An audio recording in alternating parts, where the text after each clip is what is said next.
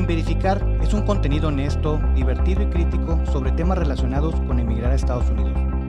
Es un proyecto que presenta la realidad de la relocalización a través de un diálogo con amigos y profesionistas que cuentan sus experiencias y lecciones aprendidas a lo largo de este proceso.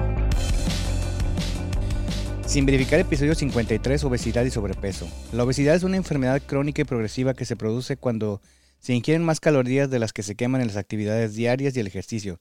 El cuerpo almacena el exceso de calorías en forma de grasa. Recuerden seguirnos en Instagram como arroba sin verificar. Como siempre agradecemos el apoyo de la cuenta. Ahí es la principal vía de comunicación entre ustedes y nosotros.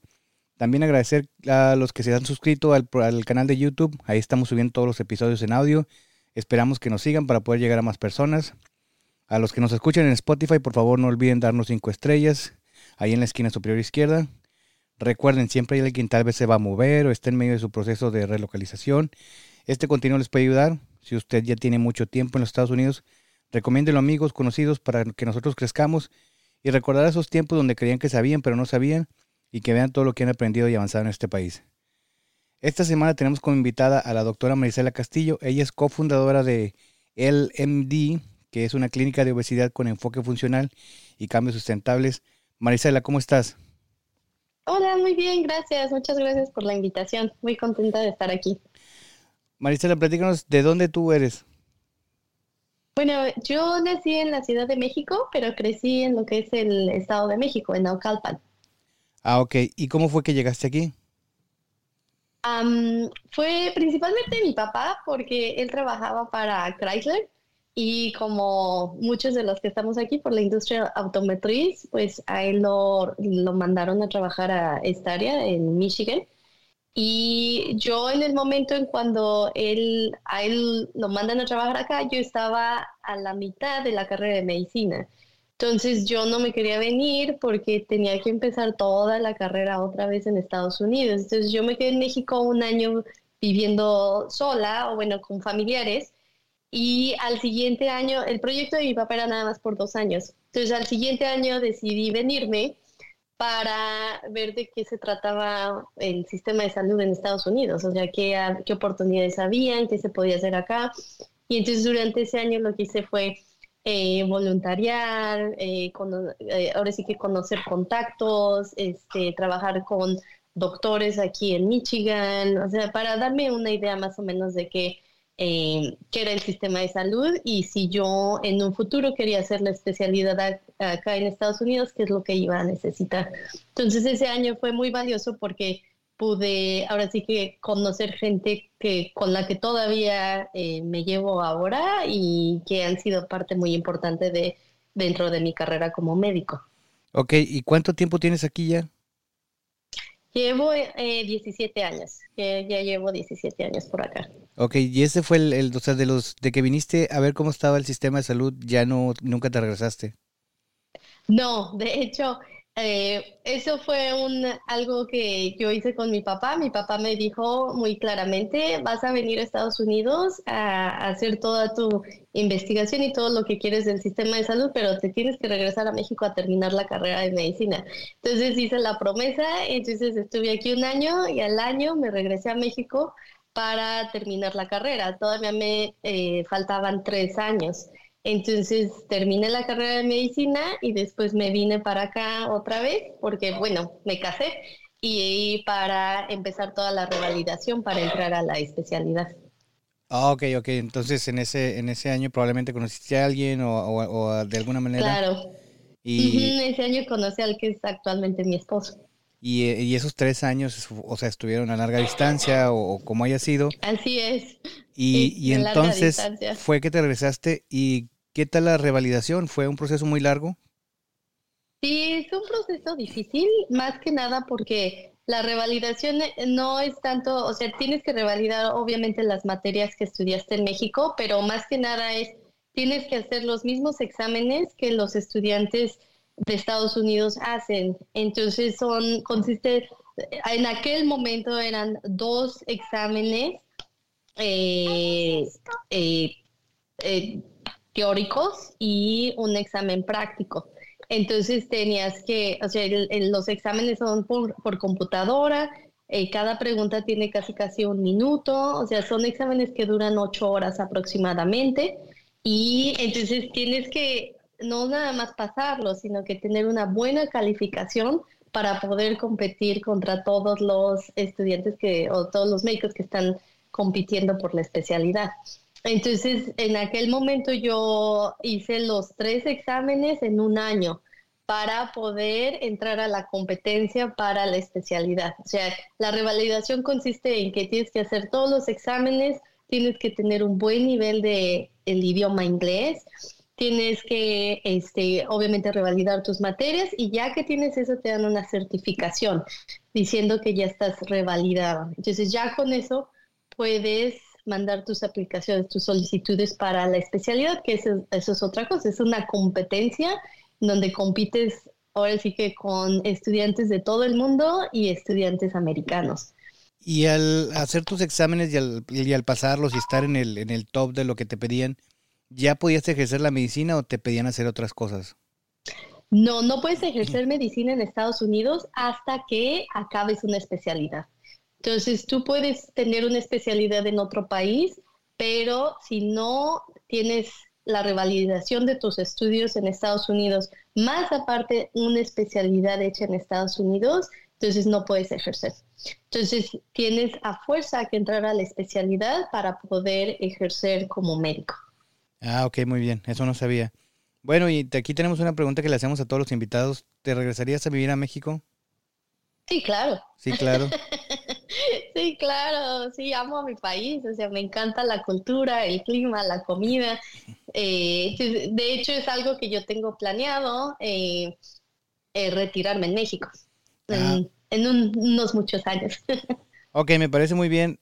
Bueno, creo que aparte, digo, esta sorpresa para mí no sabía, es muy importante platicar contigo todo lo que vamos a tomar en cuenta, pero tú eres, eh, muchas veces me preguntan a mí, oye, ¿cuál es la mejor edad para traer los hijos? Y pues siempre les contesto, la edad es la, la, que te toque tu circunstancia, porque en este caso tu papá le llegó la oportunidad cuando, cuando tú ya estabas en la universidad, ¿no? Entonces, eres un ejemplo de que sí se puede, a veces es más complicado. Entiendo que, que mover a los amigos, las amistades, la carrera, no es fácil a la edad que tenías, pero pues eres un buen ejemplo de que pues al final se acomodaron las cosas y funcionó para ti. Hoy sigues casada con la persona que conociste en aquel tiempo, regresaste a terminar tu carrera, o sea, básicamente hiciste todo de acuerdo a lo que, lo que le habías prometido a tu papá. Sí, y yo creo que es súper importante este, tener eso como, como que tus metas, ¿no? También, porque eso me ayudó mucho mi papá para decir, ok, te vienes a Estados Unidos, pero necesito que me des un plan qué es lo que vas a hacer durante ese año. No nada más vas a estar ahí chacoteando y divirtiéndote en Estados Unidos, sino que lo que vas a hacer es algo que te va a ayudar y que va a seguir con tu plan de carrera. Eh, entonces tienes que decirme bien, bien qué es lo que vas a hacer durante ese año. Entonces fue ya cuando yo planeé a ver qué es lo que necesito, si en dado caso que me quiera ir a hacer la especialidad de Estados Unidos, me tuve que poner a investigar en internet. En aquel momento no había mucha información en Internet todavía, todo estaba en inglés, casi nada estaba en español en cuanto a qué tenías que hacer para estudiar la especialidad en Estados Unidos. Entonces ahí fue donde vi, pues tienes que tener voluntariado, tienes que tener investigación, tienes que conocer a médicos en Estados Unidos, o sea, todo eso, entonces todo eso lo puse dentro de mi plan para que mi papá viera que pues sí era serio, ¿no? Que no nada más iba a ir a, a divertirme aquí a Michigan. Y eso me ayudó porque todas esas cosas que hice durante ese año todavía están en mi currículum y todavía están vigentes porque pues aparecen como que todo lo hice durante la cuando yo estaba estudiando en la escuela de medicina todavía. Entonces eso pues ayuda, eh, quieras o no, pues a tu currículum. Sí, claro. Bueno, entonces tu especialidad tiene que ver algo con el tema del que vamos a hablar, digo, porque, porque tienes esta clínica que, que ya tiene más de un año. Platícanos un poquito de qué se trata la clínica. O de qué, digo, primeramente, ¿tiene la especialidad que hiciste tiene que ver con esto? Sí, claro, mira, yo eh, tengo la especialidad de medicina familiar y he estado haciendo medicina familiar ya por más de 10 años. Dentro de medicina familiar, nos lo que hacemos es que obviamente tratamos a todos los pacientes, desde los, los, este, los bebés que están en, desde las embarazadas, recién nacidos, hasta los más viejitos, ¿no? Hasta los que están en sus 90 años. Entonces, eh, dentro de medicina familiar, algo que yo me di cuenta ah, durante la pandemia es que pues nada más tratamos a los pacientes con pastillas, ¿no? O sea, nada más es, bien, está enfermo, pues tenga su pastilla. Pero entonces yo me di cuenta que pues no estábamos tratando la raíz del problema, porque pues muchos pacientes empiezan a desarrollar diabetes, presión alta, colesterol alto, este, problemas de hormonas, problemas de circulación, o sea, de corazón, de hígado, o sea, muchas cosas que sobre todo afectan a la comunidad latina. Y pues en ese momento, durante la pandemia, en medio de la pandemia fue que me di cuenta que pues la raíz del problema de muchas de, las enfermedades crónicas, como las llamábamos, es el peso. O sea, nuestro peso tiene mucho que ver con este tipo de enfermedades, de que las vayamos a, a desarrollar más adelante. Entonces, fue cuando decidí certificarme en medicina de obesidad que medicina de obesidad es, eh, es una especialidad en donde no nada más tratamos a pacientes que tienen una obesidad muy grande, sino que tratamos pacientes con sobrepeso y obesidad. Y el punto que queremos hacer es que no es nada más darte una pastilla, sino que hay muchas cosas que uno puede hacer por mejorar su salud y mejorar su peso. Hay cosas que tienen mucho que ver con eh, la nutrición obviamente es muy importante, la actividad física, el manejo de estrés, el sueño, problemas hormonales, este, lo que es también emociones, motivación, entre otras, ¿no? Entonces, de ahí surgió la idea de, después de que me certificó en medicina de obesidad, surge la idea de empezar en mi propia clínica junto con una compañera que ella también está certificada en medicina de obesidad porque pues ya no nos gustaba el concepto de ten pastilla para todo, ten pastilla para diabetes, ten pastilla para colesterol, ten pastilla para... Y nuestros pacientes pues no se benefician de nada porque no cambian sus hábitos, no cambian nada que tenga que ver con su salud, ¿no?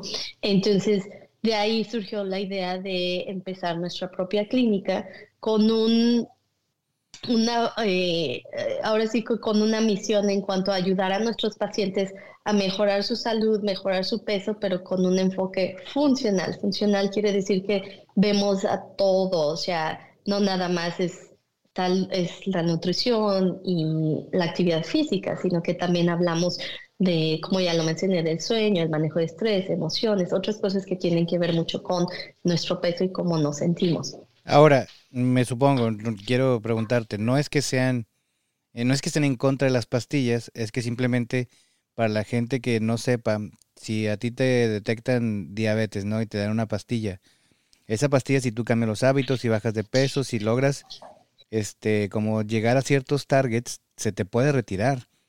La pastilla no es, para que vivas con ella toda la vida, sino que la pastilla es, bueno, este es, este es como como para parar la enfermedad de que avance más y se vuelva más degenerativa o, avance más rápidamente, pero está en ti el, que ya no tengas esa pastilla a diario, ¿no?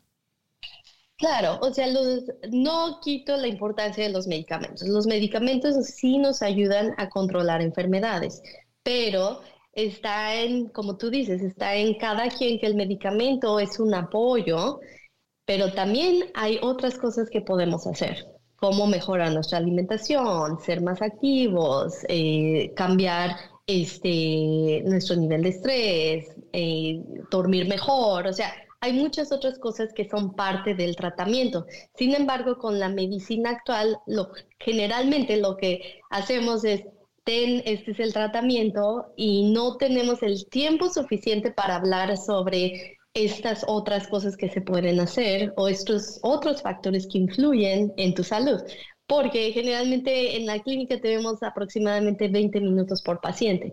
Entonces, en 20 minutos es o hablamos de la, de la eh, diabetes, o hablamos de la hipertensión, o hablamos del colesterol, o hablamos de la ansiedad o de la depresión. Entonces, en 20 minutos uno como médico tiene que saber más o menos qué es lo que tenemos que eh, abordar en esa cita, por ejemplo. Cuando estoy trabajando como médico familiar, tengo que planear muy, muy bien lo que tengo que hacer en esos 20 minutos.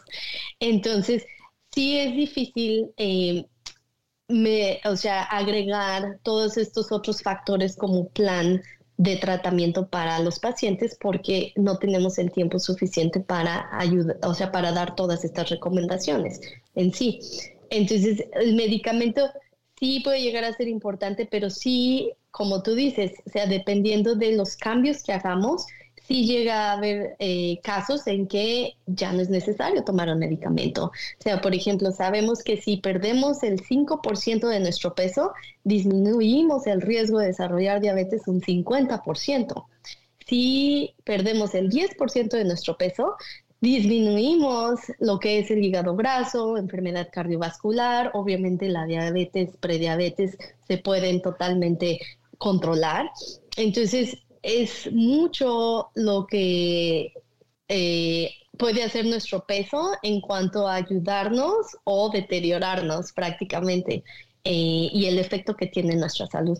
Ok, yo encontré aquí un dato porque eh, una persona es considerada obesa cuando posee un índice de masa corporal de más de 30 y tiene sobrepeso cuando está entre 25 y 29.9. La obesidad puede aumentar el riesgo de varios tipos de enfermedades como la diabetes, enfermedades cardíacas, eh, accidentes cardiovasculares y el cáncer, como ya lo mencionaste.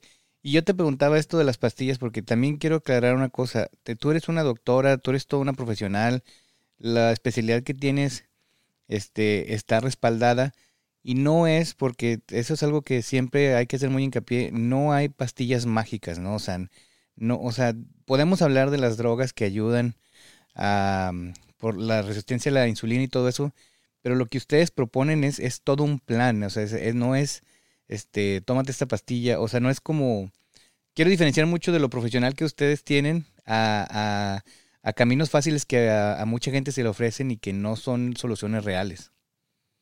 Sí, y, y es muy importante, como tú lo mencionas, o sea, no hay medicamento mágico. No existe medicamento mágico. Todo medicamento es una ayuda extra de todo lo demás que hay que hacer. Incluso cuando estoy tratando pacientes con obesidad o sobrepeso que queremos bajar su peso para mejorar su salud y que se sientan mejor o que mejoren su azúcar, colesterol, etcétera si vemos que es muy difícil el camino o que hay veces que hay problemas hormonales que están afectando el, camino o, todo lo que estamos haciendo para que puedan bajar de peso, hay veces que sí podemos llegar a recomendar un medicamento que puede ayudar a bajar de peso, pero siempre lo menciona pacientes.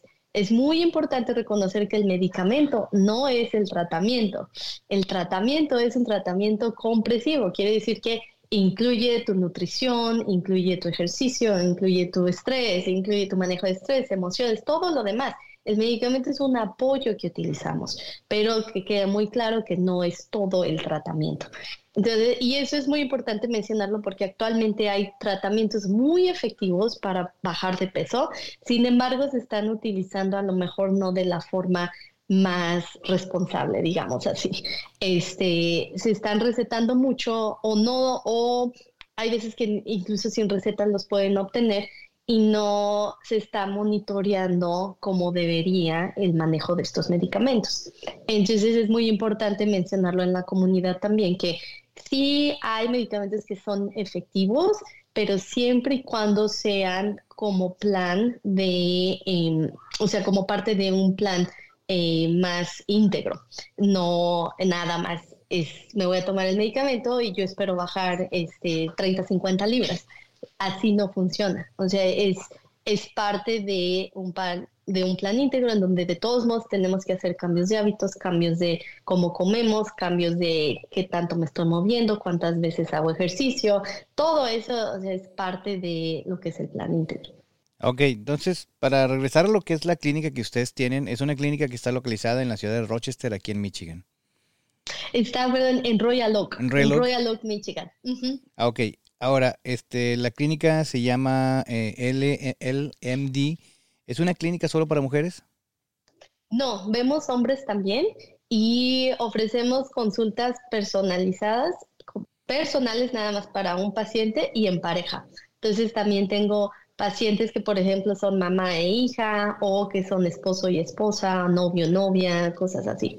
Ah, Entonces son ese tipo de citas. Es importante porque a veces cuando es en, parejas o hijo, hija, que viven en la misma casa, pues se facilita en cuestión de preparación de alimentos, de motivación para hacer ejercicio y ese tipo de cosas? Sí, totalmente, definitivamente. O sea, cuando vemos al paciente, después de la primera cita suceden muchas cosas. Puede ser un paciente que sí esté comprometido o un paciente que no esté comprometido. Entonces, un paciente comprometido lo más seguro es que va a regresar, pero aparte que va a regresar diciendo, ya hice este cambio, y hice este cambio, y hice este cambio, y que cree ahora, mi esposa me está ayudando, mi esposo me está ayudando, o mis hijos ya están cambiando, cosas así, ¿no? Entonces, eso es lo que buscamos, que con lo que trabajamos con nuestros pacientes se haga como una ola, en donde el paciente es el principal que va a empezar la ola y después todos en casa siguen, porque los demás están viendo los cambios que está haciendo el paciente, cómo se siente el paciente, cómo se está ayudando, y entonces los demás quieren replicar lo que el paciente está haciendo o la paciente. Entonces sí, generalmente cuando las citas son en pareja, pues ayuda mucho porque ahí está el apoyo de pareja y hay veces que si la pareja no está de acuerdo en los cambios que hay que hacer, sí trae mucha em, discusión y conflicto entre pareja a veces, tan simple como la nutrición, o sea, lo que vamos a cenar hoy puede traer en conflictos si la pareja no está de acuerdo en hacer o implementar los cambios que son necesarios para mejorar la salud.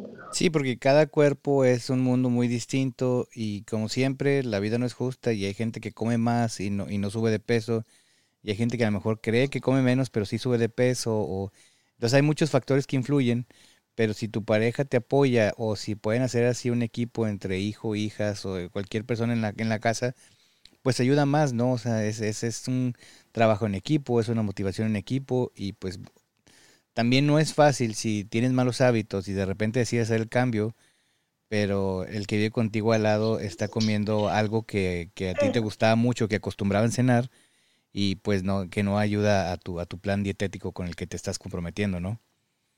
Sí, así es, y es, es muy común verlo a veces que la pareja es quien, la, persona que viene con nosotros está haciendo sus cambios y la pareja dice, bueno, hoy vamos a hacer esto, voy a traer esto de cenar, o este, y entonces el paciente pues está como que desconcertado porque están haciendo todo para cambiar el hábito y todo, y la pareja es quien como que no lo, no lo quiere aceptar y no lo quiere hacer.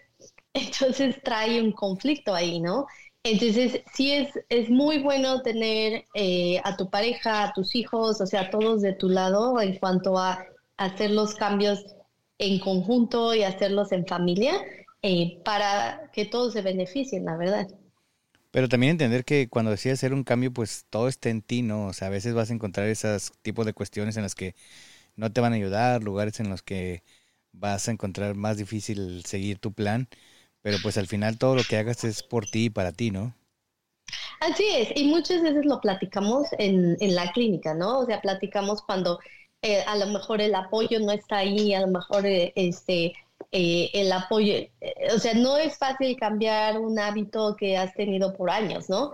Y más si estás con tu pareja que así te conoció y luego tus hijos así te conocen también, o sea, no es algo fácil.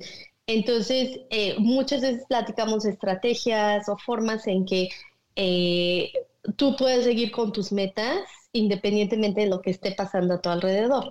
O cómo puedes incluir a tus seres queridos dentro de esas metas también.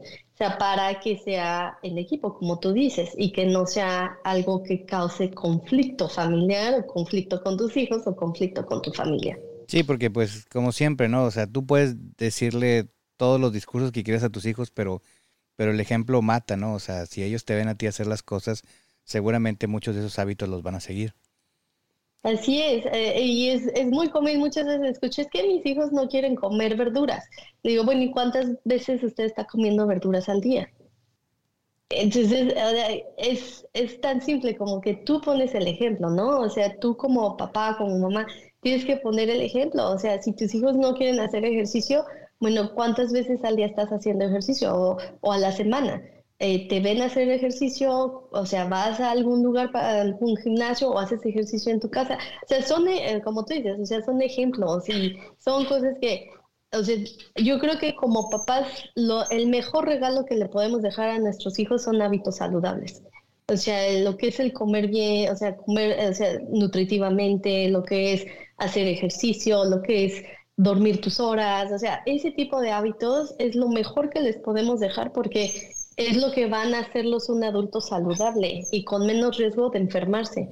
Entonces, pero tenemos que empezar desde que están chiquitos, o sea, desde chiquitos, es de fomentar el, comer este, verduras, comer fruta, el hacer ejercicio, o sea, todo eso, desde que están chiquitos lo tenemos que fomentar. Ya más grandes lo podemos empezar, Nada más que pues obviamente ya tienen otras ideologías, ya es un poquito más difícil. No es imposible, pero sí se puede. Entonces, pero sí es algo que ellos tienen que ver que lo hacemos. Sí, porque también más grandes se empiezan a dar cuenta de otras cosas, se empiezan a obtener información de otros lugares, eh, ven cómo comen otras personas y, y es más información que, que no siempre la pueden procesar de la manera correcta. Entonces, entre más pequeños empiecen, va a ser más fácil para ellos generar, generar ese hábito. Eh, explícame, hace rato decías que cuando vas a una clínica de medicina familiar, pues la, la consulta es así de, de 20 minutos.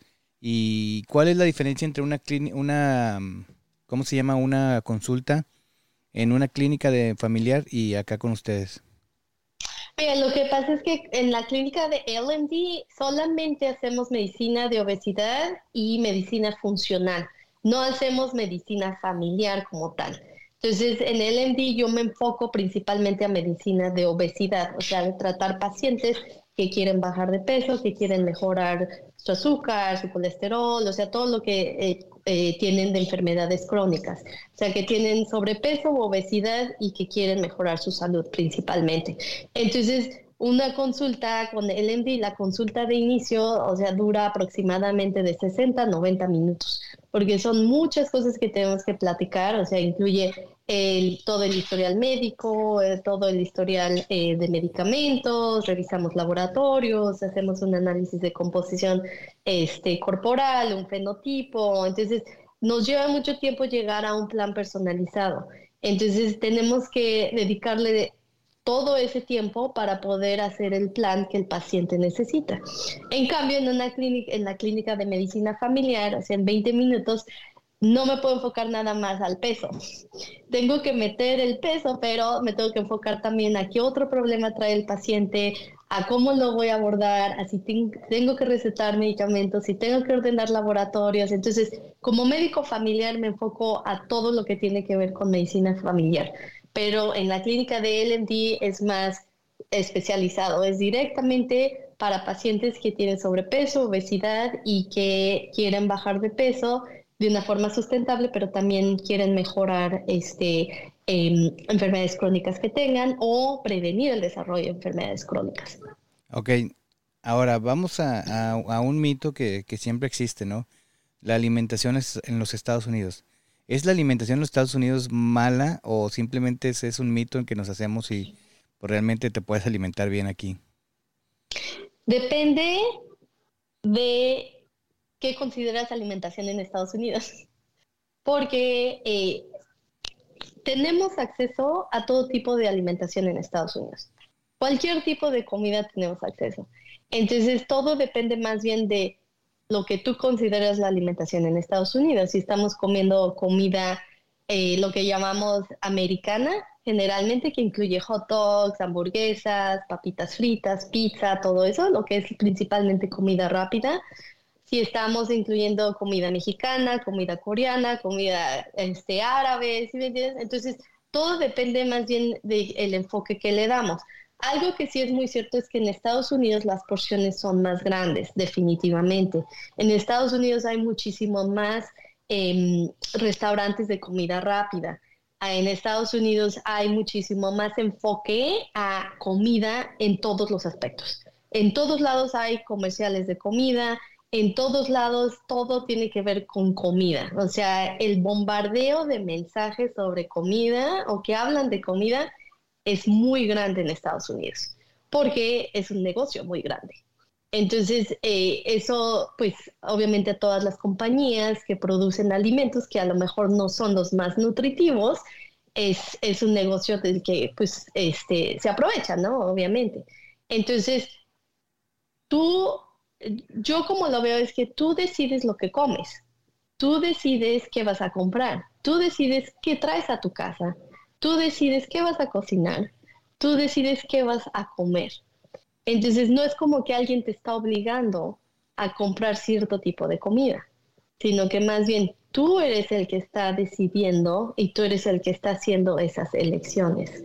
Entonces, hay veces que a lo mejor no tenemos el conocimiento suficiente para saber qué es lo que mi cuerpo necesita o qué es nutritivo. No es que hayan comidas buenas y comidas malas, sino que hay comidas que son nutritivas y comidas que no son tan nutritivas para mí. Hay una diferencia entre comer y alimentarse, ¿verdad? Claro, sí, definitivamente, o, o, nutrirse prácticamente, ¿no? Entonces, yo decido qué voy a poner a mi cuerpo. O sea, mi cuerpo es una inversión. Tenemos que invertir en nuestro cuerpo. O sea, yo invierto en mi cuerpo, yo invierto en comida nutritiva o comida no nutritiva, pero yo sé que si como comida no, nutritiva por mucho tiempo, me voy a enfermar. Lo más seguro es que me voy a enfermar. Me va a dar diabetes, se va a subir el colesterol, me va a dar este cáncer a lo mejor. O sea, todo lo que comemos va a tener una consecuencia a largo plazo. Entonces nosotros tenemos esa decisión y ese poder de, ahora sí que de, de, decidir qué vamos a poner en nuestro cuerpo, qué es lo que le vamos a alimentar. Por eso digo a los pacientes, o sea, tú decides tu comida o tu alimentación o tu nutrición puede ser, la comida puede ser o tu medicina o tu veneno. Tú decides. O sea, aquí no es nadie de que te están poniendo una pistola para decir, tienes que comerte 10 tacos, tienes que comerte esa pizza, ¿sí me entiendes? O sea, es totalmente lo que nosotros decidimos. Y hay mucha, ha habido mucha, este, mucha información, ¿no? Mucho, eh, eh, o sea, se ha hablado mucho de que pues comer saludable es muy caro y que solamente eh, la comida aquí en Estados Unidos saludable es muy cara y cosas de ese tipo. Y, y, no es verdad. O sea, se han hecho estudios en donde se ha visto que comer saludable no es más caro que comer McDonald's todos los días o que comer comida rápida todos los días. Eso aún te cuesta dinero, ¿sí me entiendes? Entonces, es mucho más bien eh, qué elijo de comer saludable, o sea, qué es lo que voy a comer saludable, no es que comer en Estados Unidos o la comida en Estados Unidos no sea saludable. O sea, en Estados Unidos hay muchas opciones de comida. Sí, a lo mejor dependiendo en dónde vivas, no hay tanto acceso, por ejemplo, a un mercado como en México, o no hay mercados sobre ruedas como en México, ¿no? O sea, dependiendo en dónde vivas, si hay lugares en donde a lo mejor hay nada más restaurantes de comida rápida alrededor, o nada más gasolineras alrededor, que obviamente van a tener comida no saludable. Sin embargo, si hay, siempre hay cercano a lo mejor un, este, un supermercado grande en donde hay verduras y hay frutas y hay granos que puedes comprar.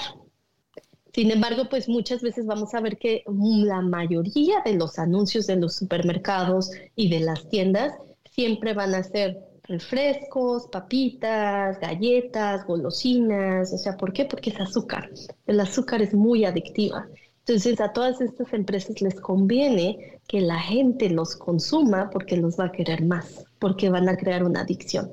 Entonces es muy pocas veces que tú vas a ver que van a anunciar jitomates o lechuga o verduras o frutas, o sea, si, y tú ves, o sea, si te llega así como que la, em, los famosos este, cupones, ve cuántos cupones que te llegan son de comida saludable y cuántos son de comida no saludable. La mayoría van a ser comida no saludable. Uno o dos va a ser fruta o verdura.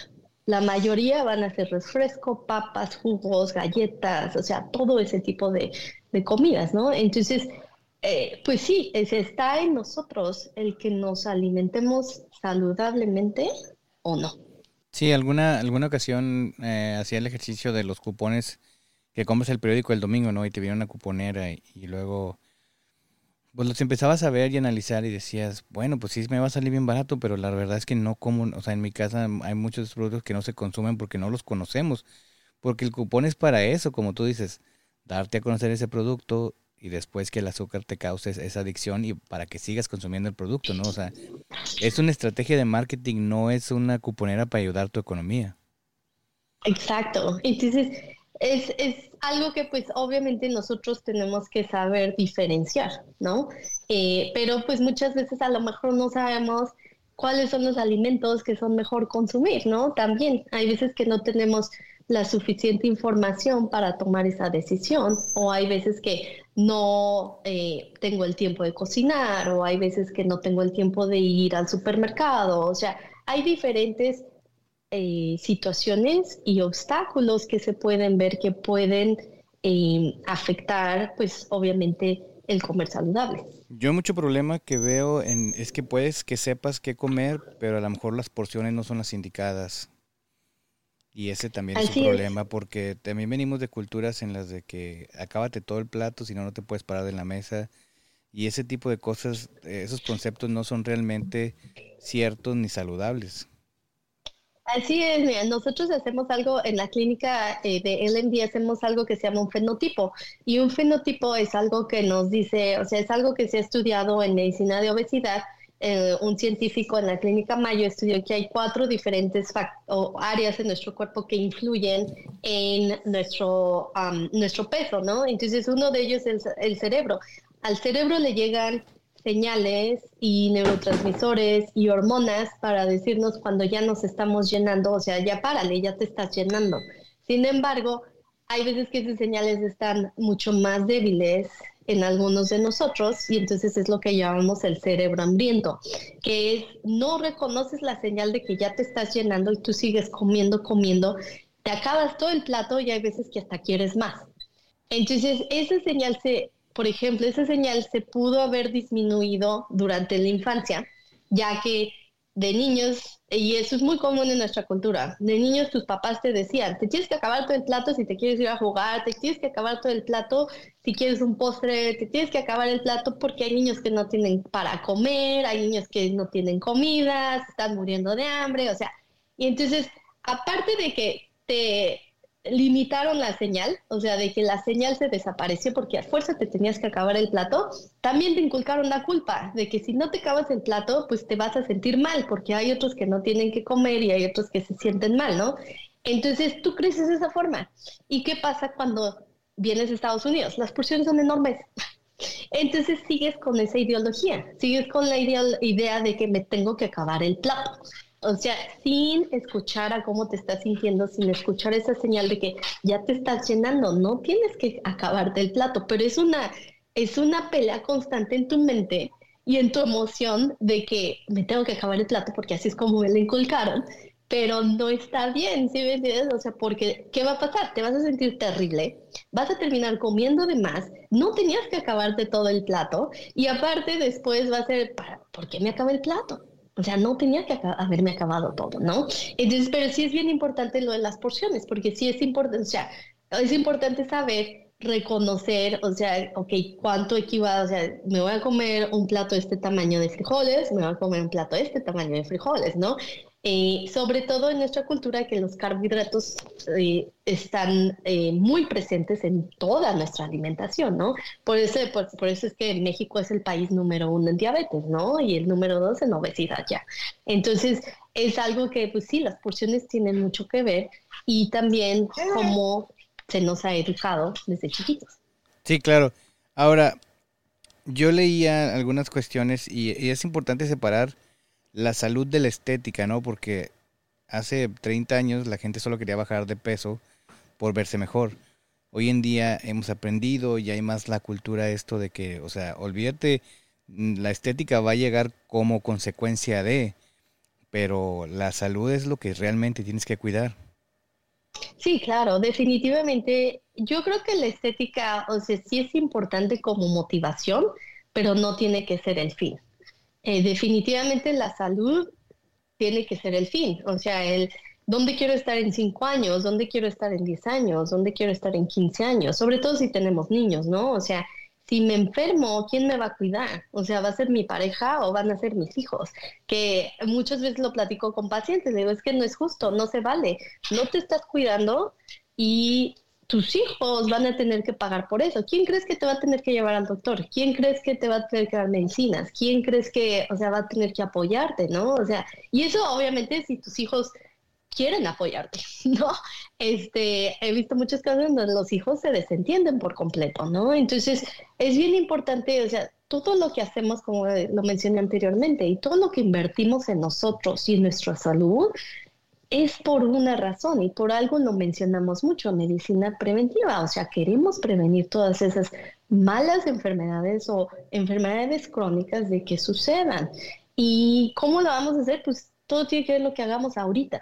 Todo lo que hagamos ahorita tiene un efecto a largo plazo. Entonces, cualquier cambio que queramos hacer ahorita, por muy pequeñito que sea, como por ejemplo dejar el refresco, ¿no? que es uno de los cambios número uno que le recomiendo a cualquier paciente. Si dejas el refresco, muy probablemente no vas a desarrollar ni prediabetes ni diabetes. Muy probablemente no vas a subir de peso. Muy probablemente no, vas a tener adicción al azúcar. Muy probablemente vas a dormir mejor, vas a tener mejor energía y no vas a desarrollar después lo que son piedras de riñón, problemas de hueso y hasta cáncer. Entonces, es mucho de lo que, este, de lo que hemos estado hablando, ¿no? O sea, de, sí, es, eh, como ya lo mencionaste, ¿no? O sea, estética es importante, pero no es el fin. o sea, sí, eh, no es el fin de el porqué, la importancia de este, bajar de peso. Y en cuestión de los refrescos que decían, pues recomendable no tomarse sus calorías. Sí, exacto, porque ¿qué es lo que pasa? Que a lo mejor no te comes las calorías, ¿no? Pero te las tomas. Y entonces al tomártelas es igual que si te las comieras. Y, y, la verdad es que muchas de las veces si te estás tomando las calorías, también te las estás comiendo.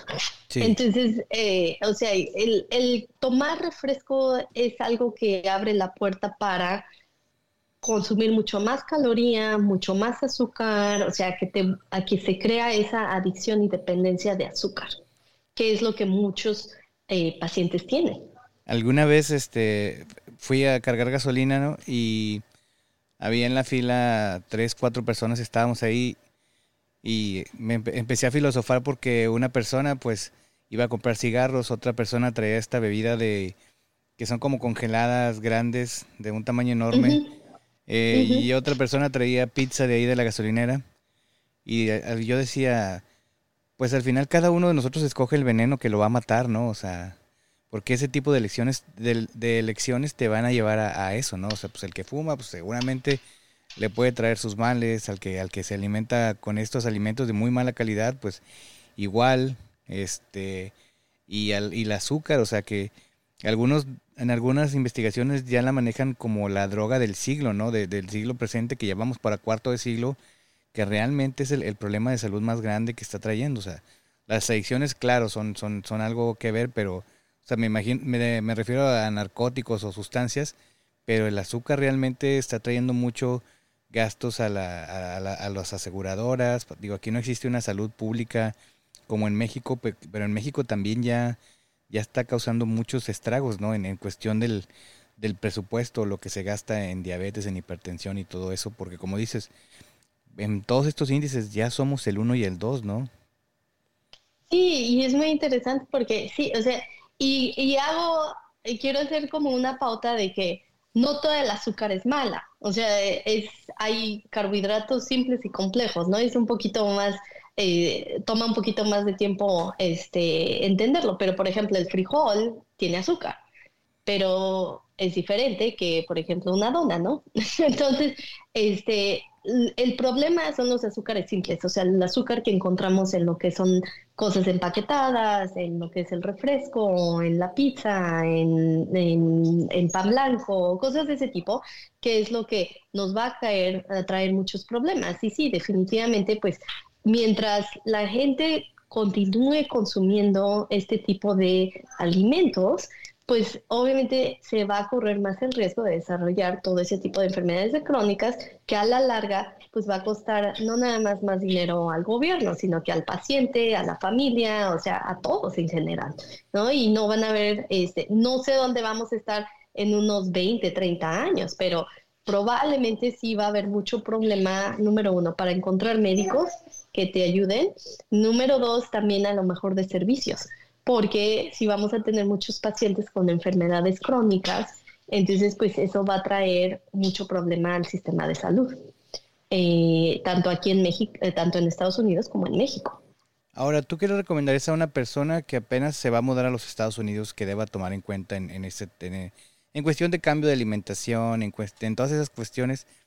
Porque pues es muy fácil dejarse, dejarse caer, ¿no? Y, eh, y, aquí hay muchas opciones. También leía, para preparándome para la entrevista, es que el problema de la obesidad en los Estados Unidos es que ha crecido porque, uno, hay muchas, hay más dinero, ¿no? O sea, eso no lo podemos negar, la gente gana más dinero, el, el poder adquisitivo es más grande y tienes muchas opciones de comida que es, es muy fácil que digas, ay, no me llevé el lunch o no me preparé algo en mi casa, pero puedo comer con 5 dólares donde me dan, este, por ejemplo, no sé, un ejemplo, Taco Bell. Eh, con 5 dólares te venden una caja que ya incluye refresco y, y, y, es muy vasta la cantidad, entonces, pues para una persona que no quiere o que no tiene tiempo, pues es muy fácil acudir a esa opción, ¿no? Porque es muy barato. Ahora, yo no estoy diciendo, todos los restaurantes casi yo creo que tienen una opción que te pueden alimentar. Yo no creo en la satanización de toda la comida rápida es mala. No, lo malo es que vayas ahí todos los días. Pero si en una ocasión, por algún gusto o por una necesidad en la que no tienes tiempo, lo tienes que tomar, pues no debes de, satanizarlo, pues. Al menos así lo veo yo, pero la experta eres tú. Sí, definitivamente. Yo creo que para todas aquellas personas que van a estar eh, ahora sí que migrando, o sea, viviendo en Estados Unidos de México, eh, lo principal es tratar de seguir como en México. o sea, lo que voy es tratar de, eh, en México a lo mejor es más fácil conseguir fruta, verdura, cosas más frescas, ¿no? Que aquí, por ejemplo, en Michigan. pero sí hay lugares donde lo puedes conseguir. Entonces, a lo que voy es tratar de seguir comiendo fruta, comiendo verduras, o sea, como tú dices, o sea, seguir mucho está en planear, porque en Estados Unidos pues mucho se va en trabajar también. Es mucho trabajar, trabajar, trabajar, trabajar. Este, y muchas veces la gente este, evita el lunch o no se da el tiempo para, como tú dices, preparar el lunch o preparar la cena. Entonces, tratar de evitar caer en el de regularmente comer fuera. Cualquier comida que comas fuera jamás se va a comparar con una comida que tú cocines, jamás. o sea, siempre lo que tú cocines va a ser mucho más nutritivo que cualquier comida que comas fuera. Así sea un lugar nutritivo y donde se tengan opciones nutritivas, no se va a comparar con lo que tú puedas cocinar en tu casa.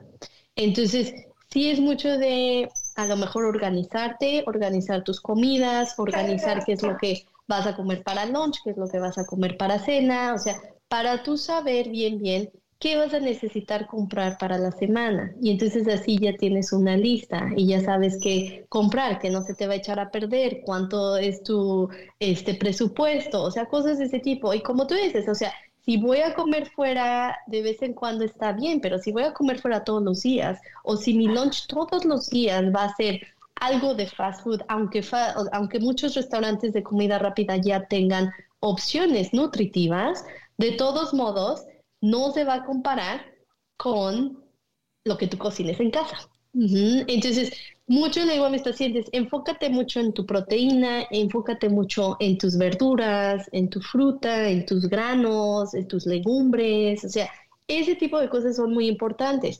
El problema es que muchas veces no los llegamos a encontrar, ¿no? O sea, muchas veces los restaurantes que eh, son de comida rápida van a enfocarse mucho en pan, en, este, en tortilla a veces, en opciones que son muy altas en carbohidratos y no tienen un buen balance con los otros eh, nutrientes. Entonces, eh, yo lo que recomiendo definitivamente es si no queremos empezar a tener problemas de salud, este, sí enfocarnos mucho en lo que vamos a comer y también en mantenernos activos. La actividad física también es algo que es muy importante para continuar. O sea, aquí en Michigan para todos se utiliza el coche pero no, casi no caminas en sí, a menos que camines en tu vecindario, en tu cuadra, o sea, cosas así, o que tengas una caminadora en tu casa, ¿no? Sobre todo durante los meses de invierno, pero sí tienes que planear que tienes que mover, a fuerza tienes que tener una rutina de ejercicio, de actividad física, si quieres tener buena salud. No nada más ahorita, pero en el futuro también.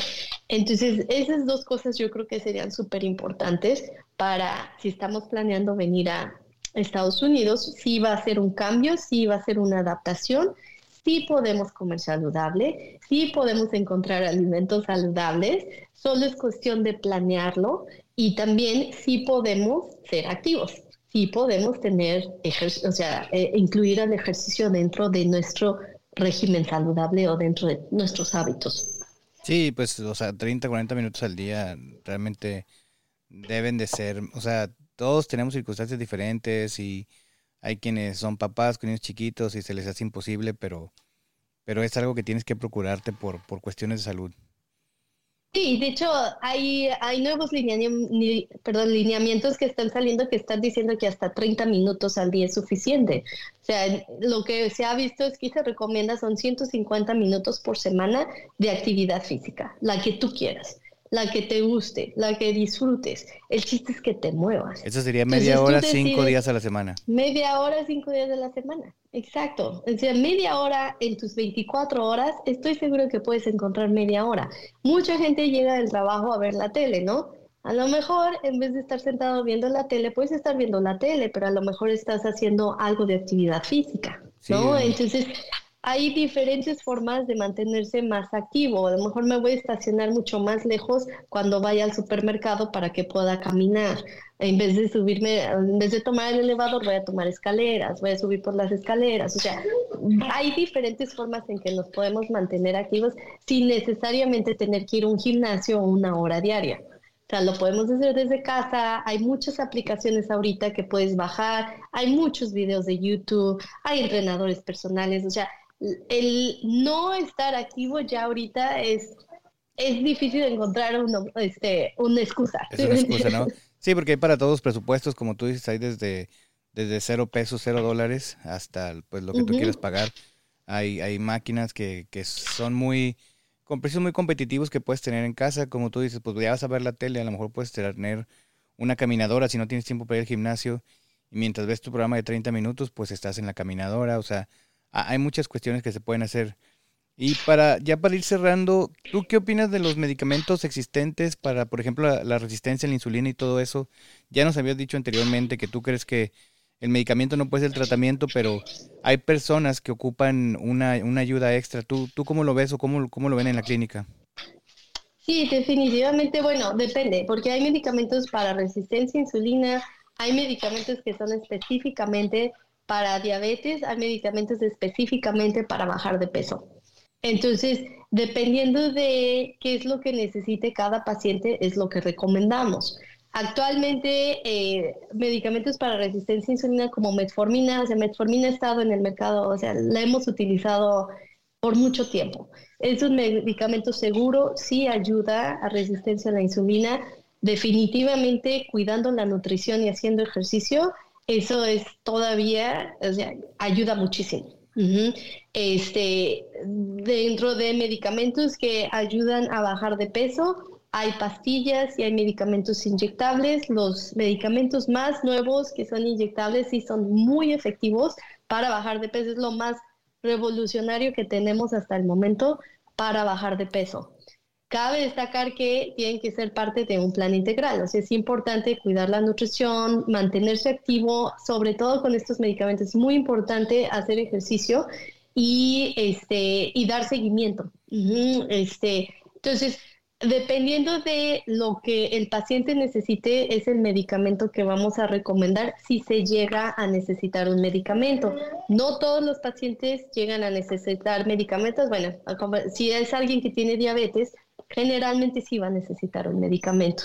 Pero si es alguien que quiere bajar de peso con resistencia a la insulina, dependiendo del caso, es que llegan a necesitar medicamentos. O sea, ustedes en la clínica sí a veces este como recetan estos medicamentos. Sí, sí, nosotros sí, o sea, como somos del, del paciente. Del paciente, sí, como somos eh, médicos este, certificados en, en, obesidad, entonces sí dentro de nuestras herramientas para ayudar a bajar de peso a nuestros pacientes está el que podemos recetar medicamentos. Y todo depende del eh, de el plan personalizado, obviamente del historial médico, de contraindicaciones. Y aquí en Estados Unidos también obviamente el seguro médico, qué medicamentos se puede, puede cubrir el seguro médico, cuáles no cubre, o sea, es un poquito más este em, laborioso en Estados Unidos, pero sí eh, contamos con esa opción. Ok, Eso, esa, era, mi siguiente pregunta porque también es interesante que la gente sepa que algunos de estos tratamientos los puede cubrir su seguro de, de gastos médicos, entonces no necesariamente va a tener que salir de su bolsillo, acudan a la clínica, hagan su cita y entonces ya este, pueden ver el plan, como tú dices, que le aplique para su, para su tratamiento, para lo que más le acomode y pues para lo que ocupe, ¿no? El paciente. Sí, y de hecho muchos de estos medicamentos tienen cupones o tienen tarjetas de descuento, cosas así. Entonces, nosotros pues como manejamos mucho este tipo de medicamentos, pues ya sabemos quién tiene cupones, quién tiene tarjetas de descuentos, que, o sea, de dónde obtenerlos, cómo utilizarlos, cosas de ese tipo, que hay veces que no todos los médicos sabrían o no todo el mundo sabría cómo obtenerlos. Bueno, y si alguien quiere contactar a la, a la clínica, quiere hacer una cita, ¿dónde lo puede hacer? Pueden llamar al teléfono 248-284-6777 o ir directo a nuestra página de internet que es www.elle-md.com